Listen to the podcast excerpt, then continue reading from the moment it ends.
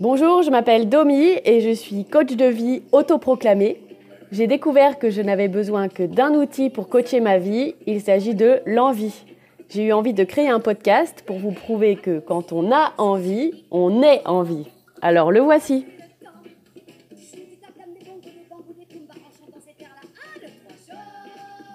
Oui, c'est bien Annie Cordy en fond sonore.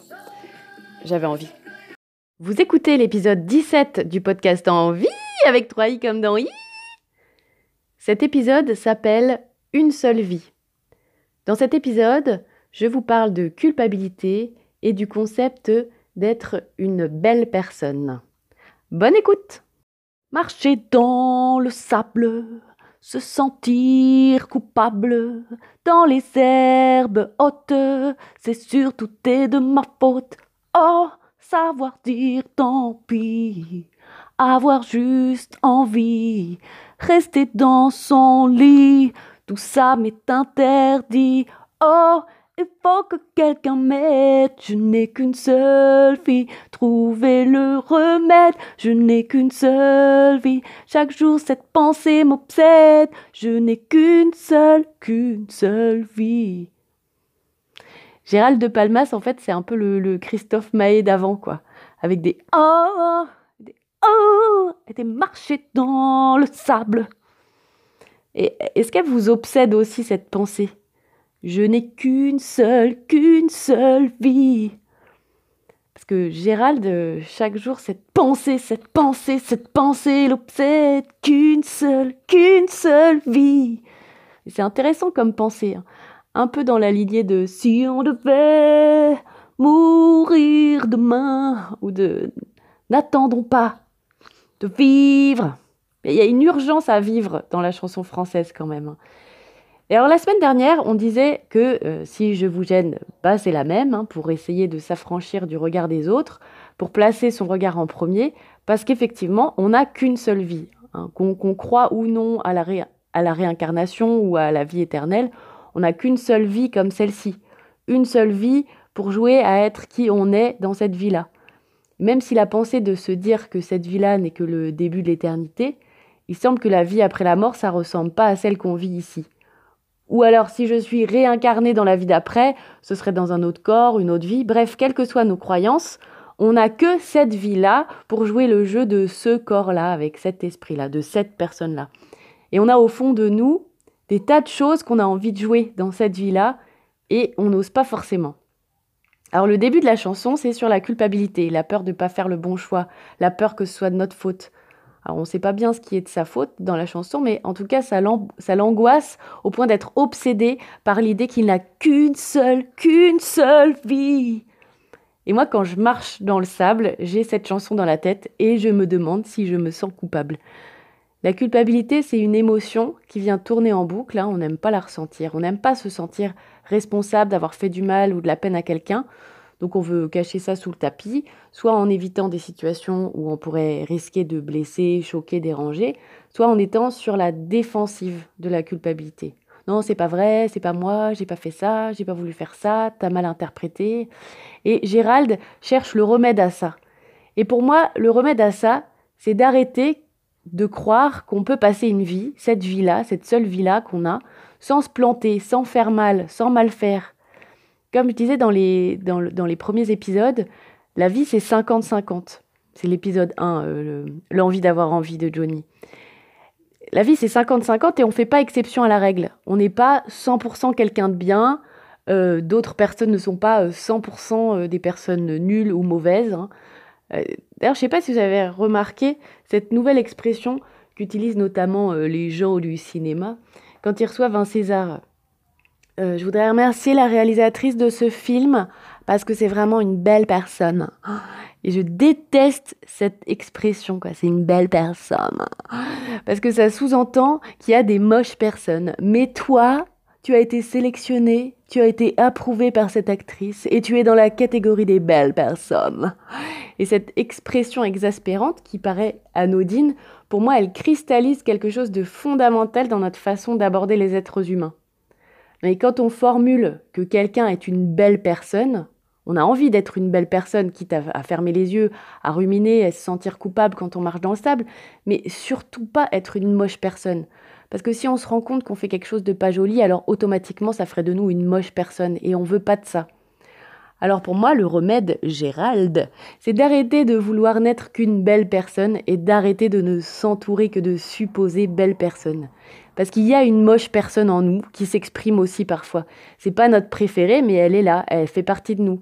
Et la nier, ne vouloir être qu'une belle personne, pour moi, c'est la meilleure stratégie pour être dans le déni de nos actions moins glorieuses, pour se sentir coupable, pour se sentir sur la défensive envers les personnes qui nous obligent à aller regarder, à nous juger, à aller regarder les parties moins reluisantes de qui on est. Et accepter que je suis une belle et une moche personne en même temps, je ne suis pas l'un ou l'autre, je suis l'un et l'autre. Et bien c'est pareil pour les autres les belles personnes qui nous entourent ont aussi une part d'ombre, une part de moins bien. Et, quand j'ai reconnu ça chez moi, j'arrive mieux à le comprendre et l'observer chez les autres. Quand quelqu'un a un comportement que je juge inacceptable, je me rappelle qu'il n'est pas que ça, que ce comportement ne définit pas que c'est une moche personne.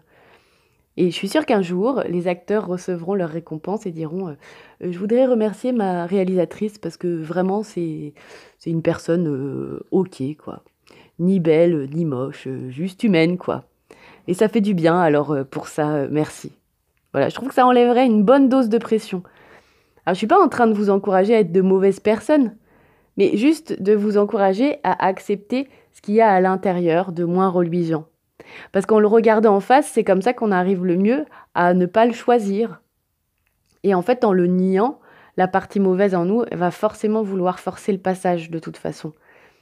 Et donc si on arrêtait de chercher des belles personnes ou chercher à être une belle personne, mais qu'on cherchait plutôt des vraies personnes. Voilà, moi c'est ça que je dirais. Quand je recevrais mon Molière, eh bien je voudrais remercier euh, Pierre Arditi parce que c'est une vraie personne. Et euh, en plus, je réalise mon envie euh, de toujours de jouer avec lui. Voilà, une vraie personne. Et, et ce qui est magique, c'est que quand on accepte d'être aussi une moche personne, du coup, on n'a pas peur de regarder quand quelqu'un nous en veut. On n'a pas besoin d'être sur la défensive, on peut aller directement reconnaître nos torts, euh, notre part de responsabilité, sans en déduire que ça fait de nous quelqu'un de nul. Et finalement, ça fait de nous une vraie personne. Et, l'autre se sent écouté et compris, on se sent connecté à l'autre, on a la possibilité d'expliquer sereinement notre action sans avoir besoin de se justifier ou de prouver. Donc voilà, le remède, Gérald arrêter de se sentir coupable juste parce qu'on ne voit pas d'autres moyens. Pour moi, la, culpabilité, c'est un indicateur, mais c'est pas un remède. Ça sert à rien de se complaire dedans. Quand la culpabilité se présente, on peut aller regarder tranquillement ce qu'on a fait, on peut commencer par se pardonner à soi-même, euh, reconnaître notre humanité là-dedans, pour ensuite pouvoir aller éventuellement voir la personne pour lui demander pardon, pour échanger, pour expliquer. Et l'autre personne est totalement libre de nous entendre, de nous pardonner ou pas. Mais nous, on peut faire la paix avec nous, même sans avoir obtenu le pardon de l'autre personne. Et la semaine dernière, j'ai eu une expérience qui m'a permis d'observer ça. J'étais crevée et j'ai passé une journée en laissant la maison complètement dépérir. Euh, j'ai laissé le, déjeuner en l'état avec les miettes sur la table, le panier à linge débordé, la poussière s'accumuler. Et on devait partir en week-end le lendemain matin et j'avais pas préparé les valises et tout. J'ai même réussi à casser un verre euh, sans, faire complètement exprès, mais un peu quand même, parce que j'ai été un peu brutale euh, en balançant un plat juste à côté. Oui, voilà, la fille complètement déglingo, hein, voilà. Euh. je suis désolée, j'ai pas d'exemple plus trash à dispo, mais c'est vraiment juste pour illustrer mon idée. Donc bref, j'étais pas une belle personne ce jour-là, dans le sens j'étais pas parfaite, contrairement à d'habitude, mais ça m'allait. Et j'ai choisi tout de suite de me dire que c'était pas grave, qu'on avait d'autres verres, que je ferais un gros rangement quand je me sentirais d'attaque, ou qu'on le fera tous ensemble en rentrant de vacances, qu'on ferait les valises tous ensemble, tout ça. J'ai choisi tout de suite d'écouter mon regard à moi sur moi et de me regarder avec indulgence et bienveillance directe. Et mon mari est rentré du boulot, il s'attendait pas à tout ça, et il était triste pour ce verre qu'il aimait bien parce qu'il nous en restait plus que trois. Et il me dit, euh, tu pourrais être un peu désolé quand même. Et je lui réponds que j'ai pas envie d'être désolée en fait. Euh, enfin, je suis désolée qu'il soit déçu pour le verre, euh, désolée qu'on ait plus de choses à faire, euh, que si qu'on ait plus de choses à faire et que si je m'étais bougée, on n'aurait pas tout ça à faire. Mais j'ai pas envie de m'en vouloir pour ça. Et là, j'ai réalisé un truc, c'est que c'est hyper déstabilisant de voir quelqu'un qui ne s'en veut pas pour ce qu'il a fait.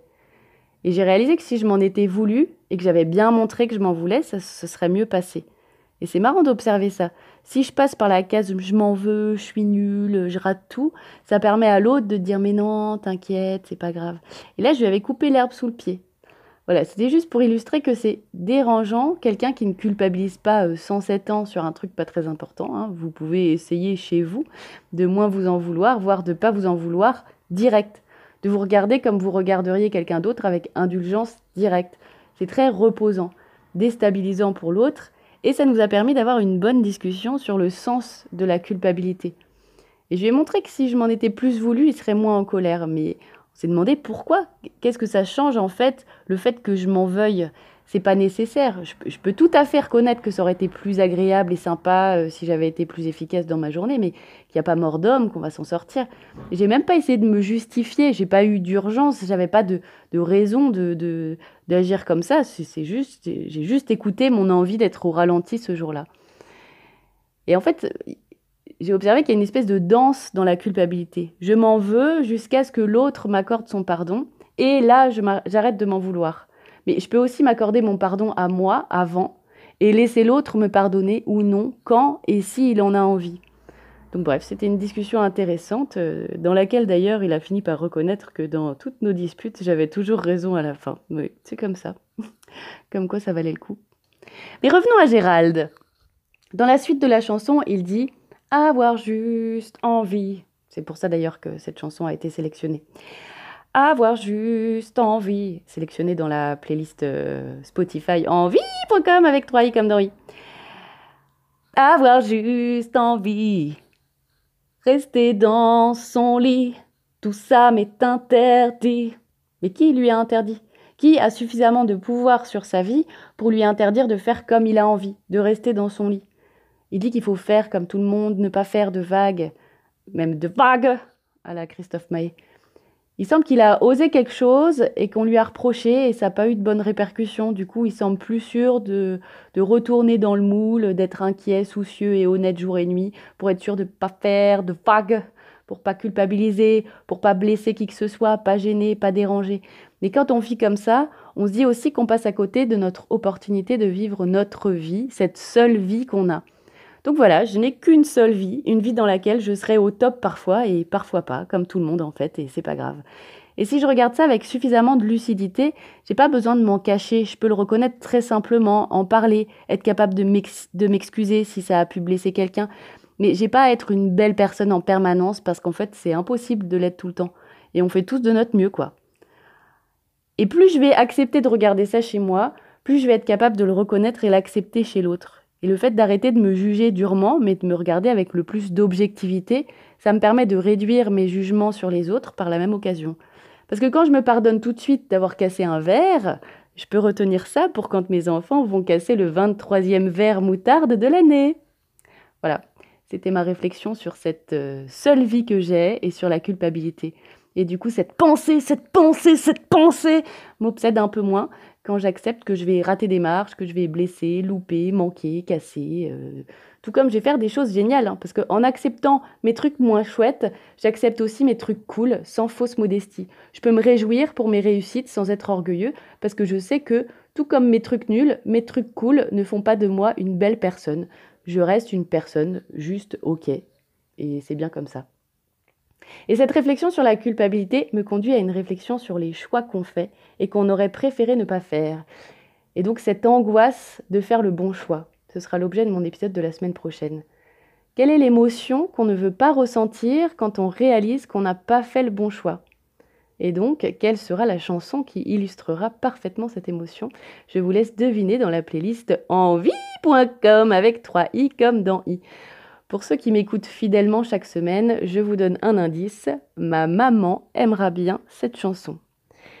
Et si vous regardez dans ma playlist Spotify envie.com avec 3i, vous verrez qu'aujourd'hui j'ai ajouté une chanson qui n'a rien à voir avec l'envie. C'est une chanson en fait que j'ai découvert hier pendant mon cours de théâtre. C'était pas avec Pierre Arditi, mais ils, ils se défendent bien. On prépare une pièce avec des chansons et un des acteurs a proposé cette chanson que je ne connaissais pas et qui est une véritable révélation pour moi. C'est la chanson Je t'aime comme un fou de Robert Charlebois. Alors je vois tout à fait qui est Robert Charlebois, c'est ce chanteur euh, québécois avec les, les, mêmes cheveux que moi, mais je connaissais pas du tout ses chansons. Et je sais pas comment j'ai pu passer aussi longtemps à côté d'un tel chef-d'œuvre. Et en tout cas, j'ai pu cocher une belle case de ma liste d'envie aujourd'hui, à savoir conduire la fenêtre ouverte avec la musique à fond. Et donc, c'était cette chanson que j'écoutais. Je t'aime comme un fou, je t'aime comme un fou. Ouh, ouais, il y a du ouh, ouh, ouh, donc euh, de base, j'adore. Je t'aime comme un fou et tu t'en fous. Et je vous la recommande vraiment comme chanson du matin ou comme chanson de voiture, euh, fenêtre ouverte. Et bref, un peu comme chaud cacao, je l'ai ajouté juste parce que j'avais envie. Et il n'est pas complètement exclu que j'en fasse un épisode un jour d'ailleurs, hein, parce qu'il y a quand même dans cette chanson la phrase suivante À cause de toi, ma vie a pris de la plus-value. Et je trouve que c'est la meilleure déclaration d'amour de la vie, quoi. Et donc j'arriverai bien à broder quelque chose dessus. En attendant, merci pour votre écoute et à jeudi prochain.